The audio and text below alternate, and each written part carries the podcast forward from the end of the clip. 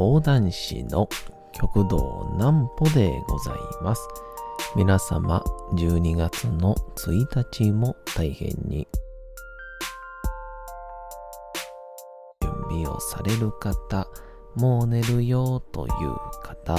そんな方々の寝るをともに寝落ちをしていただこうという講談師、極道南歩の南歩ちゃんのおやすみラジオ。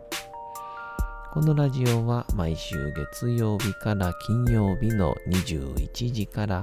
音声アプリサウンドクラウド、Spotify、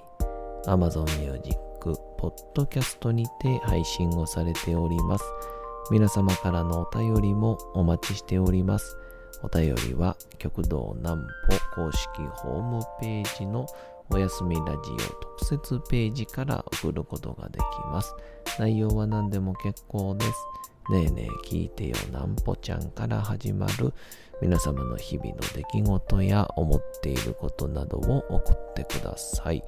ご希望の方にはなんぽちゃんグッズプレゼントいたしますので、住所、名前、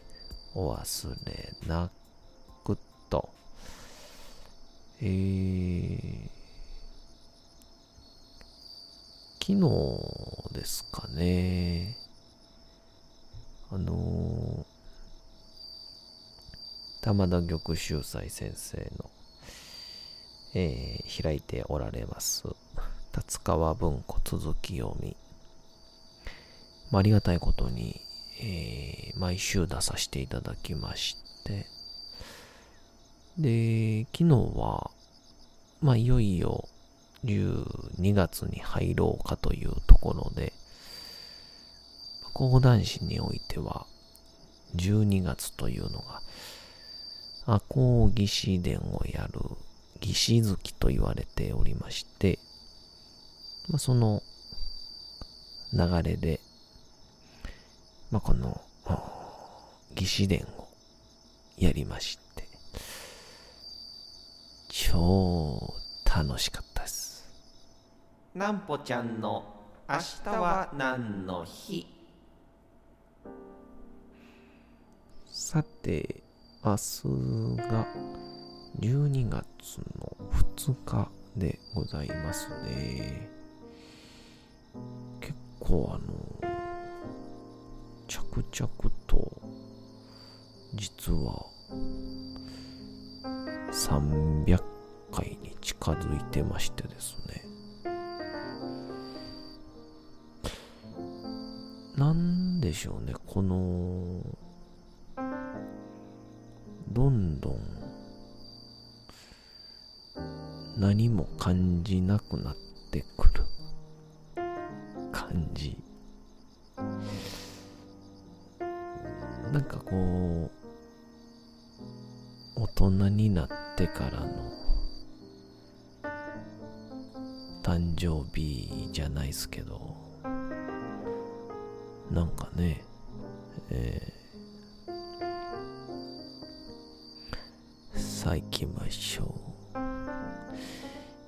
フィズス菌が公表をされる。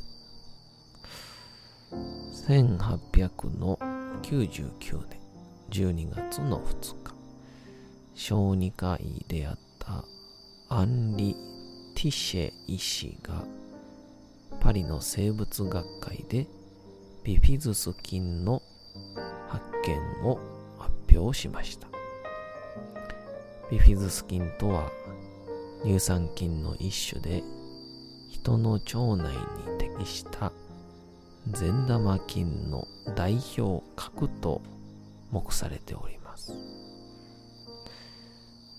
乳酸菌は糖を分解して乳酸を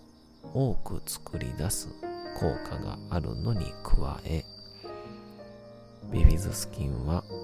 乳酸以外にも酢酸を作り出し乳酸菌の約100から1万倍腸内に存在していると考えられております。またベフィズス菌は V 字や Y 字に分岐した特徴的な形をしていることからラテン語で二股の二つに分かれてる。二股のの意味をする。ビフィドゥス。ビフィドゥスが語源になったと言われております。ビフィズス菌の発見が発表された12月2日はビフィズス菌入りのヨーグルトなどを販売する江崎グリコ株式会社がビフィズス菌の日として記念日に制定をしておりますと。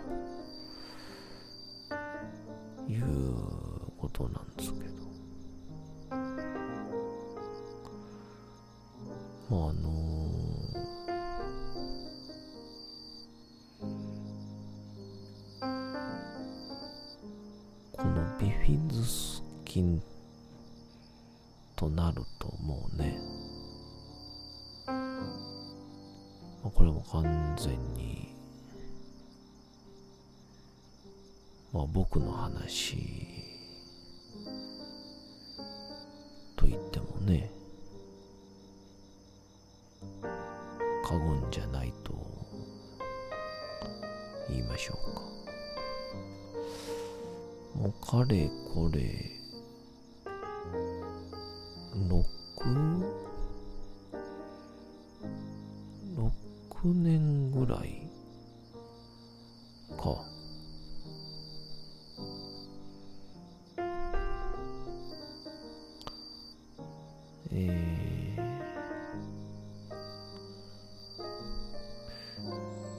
ヤクルト400を飲んでますからね。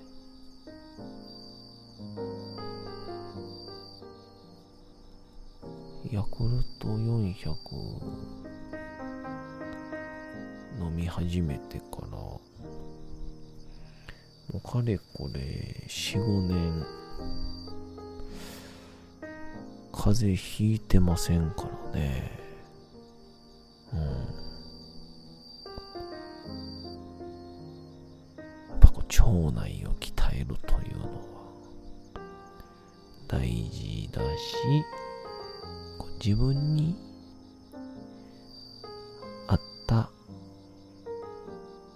ビフィズス菌とか乳酸菌があるらしいですね。なので、あの、市販で売っている R1 とか、そんなんが合う人もいるし、様々ですけども、ヤクルト400、ヤクルトからのお仕事、待っております。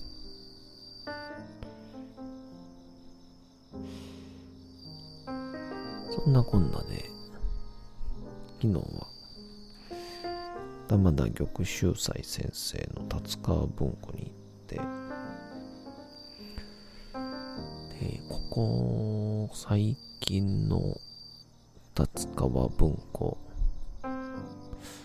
大阪夏の陣の、まあ、この後半というか、クライマックスというか、めちゃくちゃ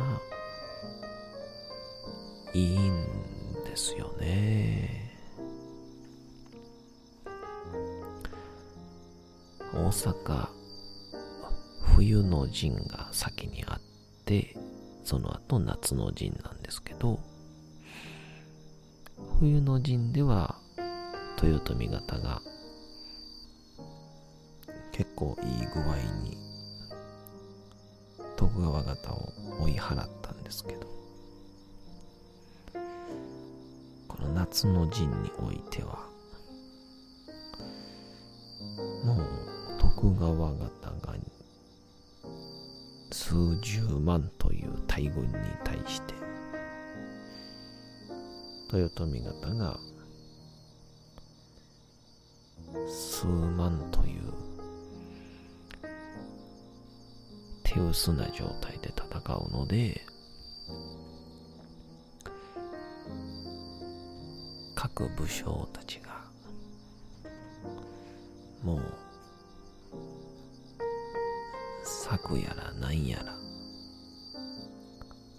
ではなく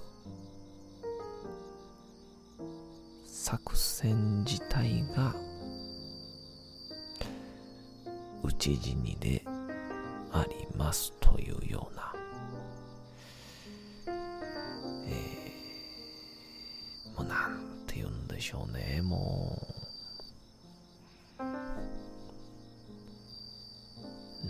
ちゃいますね。え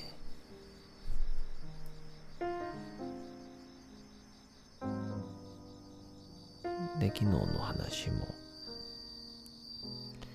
めちゃくちゃ素敵で、まあ、の、兄弟が生き別れて、豊臣方、そして徳川方に分かれていて、本来は豊臣方にいた兄弟なので、弟は変わらず豊臣のもとで戦おうとするんですがお兄ちゃんはしっかりと裏切って小川方についちゃうんですよね。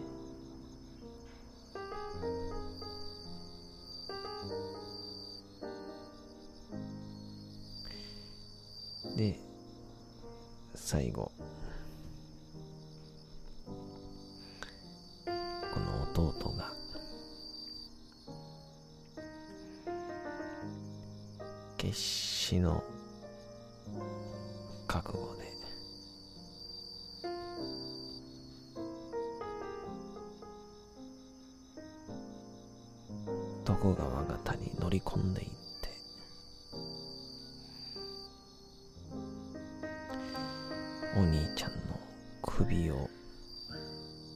上げるというですね。もう本当に泣いちゃいますね。うん。最高のお話でした。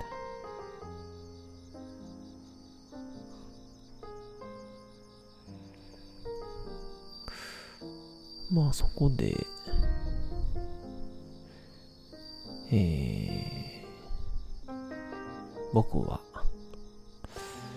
赤穂義士外伝の八百屋甚兵衛というですね、お話をしたんですけど、まあ中心蔵において、吉良上野介を撃とうと1年間嘘の偽りの姿で遊び倒してとか八百屋とかいろんな商人に化けてこの吉良上野介を撃つ機会を待つんですけどでもその中でキラにもゆっくりと情報が回りましてでもいつ攻めてこられてもいいようにキラの屋敷の裏手にあります。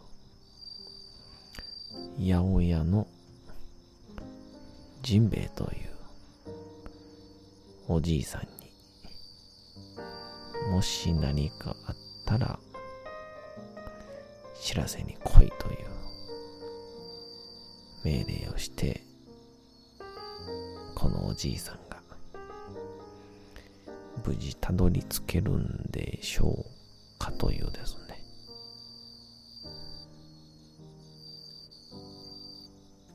激アツな内容なんですけど。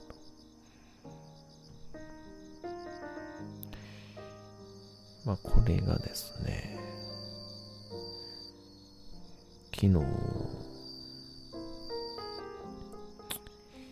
驚くほどにバタバタしてて、まあ僕のスケジュール管理がまだうまくいってないだけなんですけど、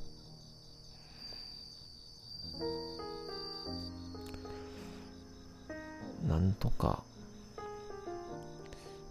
本番までに一回ぐらいネタをこう繰り直してから行こうと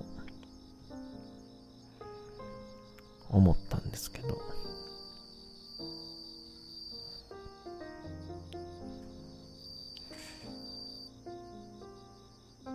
前半だけ食って講座に突入するという。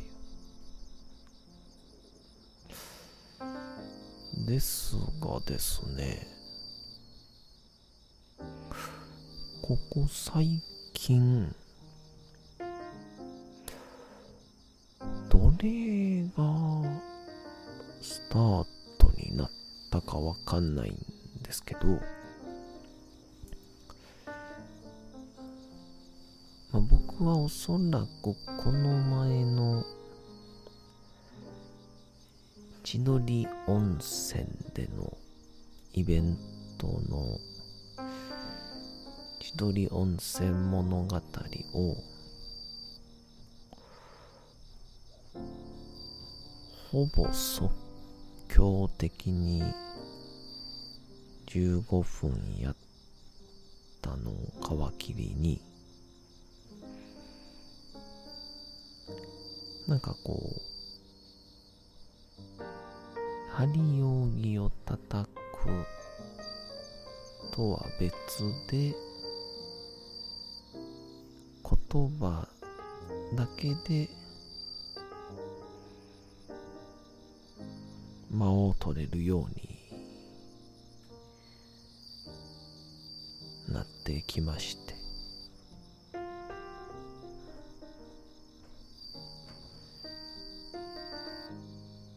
まあその後にちょっと収録があったんですけどそれもいい間を取れまして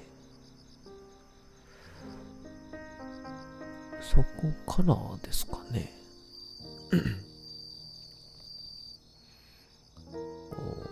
次から次へと矢継ぎ早にネタを追わない喋らないっていうのができるようになったかなという感じを受けてまして。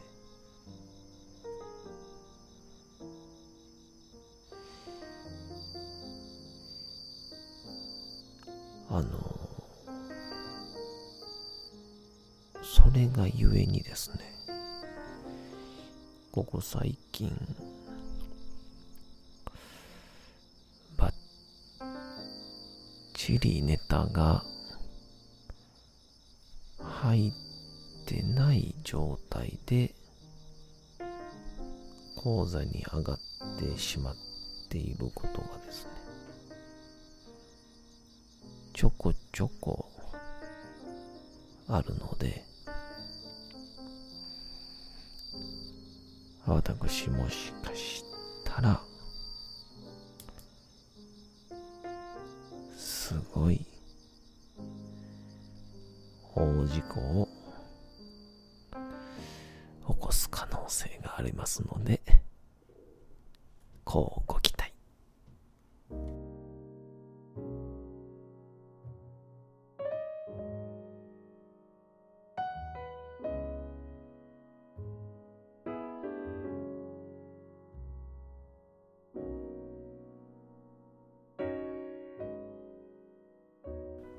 さて、時刻はうとうと朗読会の時間となりました。皆様、小さい頃眠れなかった時に、お父さん、お母さん、おじいちゃん、おばあちゃん、お世話になっている方に本を読んでもらった思いではないでしょうか。なかなか眠れないという方のお力に寝落ちをしていただければと毎日様々な物語、小説をお届けしております。さて、本日もお読みしますのは、チャップリン自伝若き日々でございます。もう気づけば、チャップリン自伝を時期100回連続読むことになりそうですよね。えー、さあ、どんな物語になるんでしょうか？本日もお楽しみください。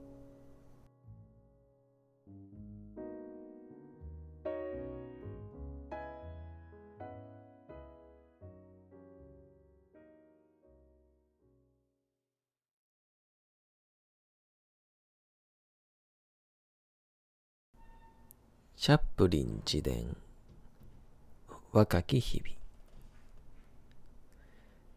劇団はトンガパンディから炭鉱町のエブブベールに移った。そこでは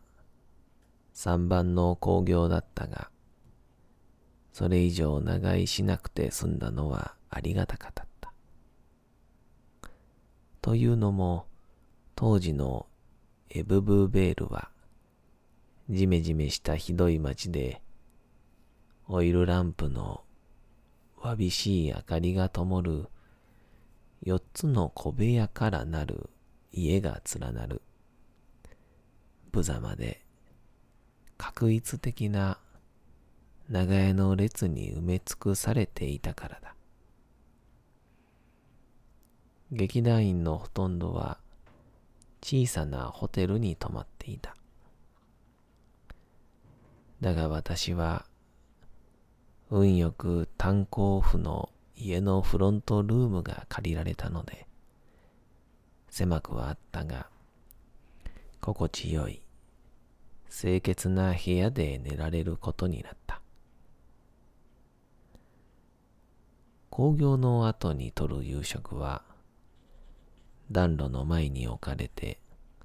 温められていた。その家のおかみさんは、背が高く、威厳のある中年の女性で、どことなく悲劇的なオーラを放っていた。朝私の朝食を持って部屋に入ってきても、ほとんど口を聞かなかった。私はキッチンのドアがいつもきっちり閉じられていることに気がついた。何か欲しいとき、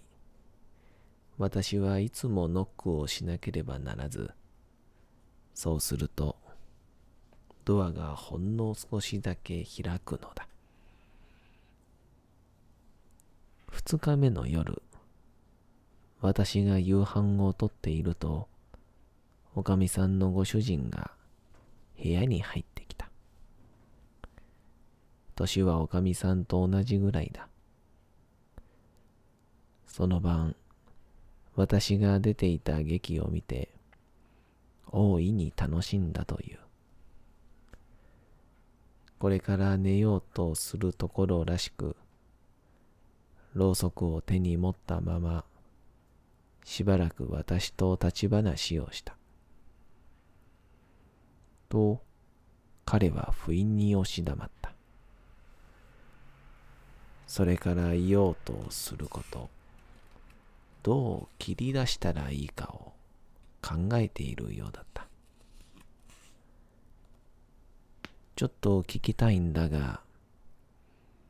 あんたの家業にぴったり来るかもしれないものがあるんだ。カエル人間を見たことがあるかい？ほら、ろうそくを持ってくれ。ランプは俺が持っていくから。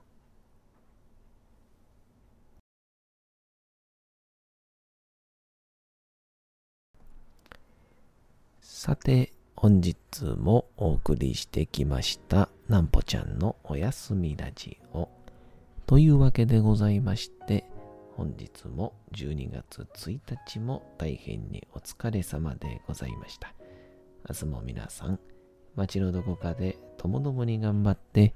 夜にまたお会いをいたしましょう。なんぽちゃんのおやすみラジオでございました。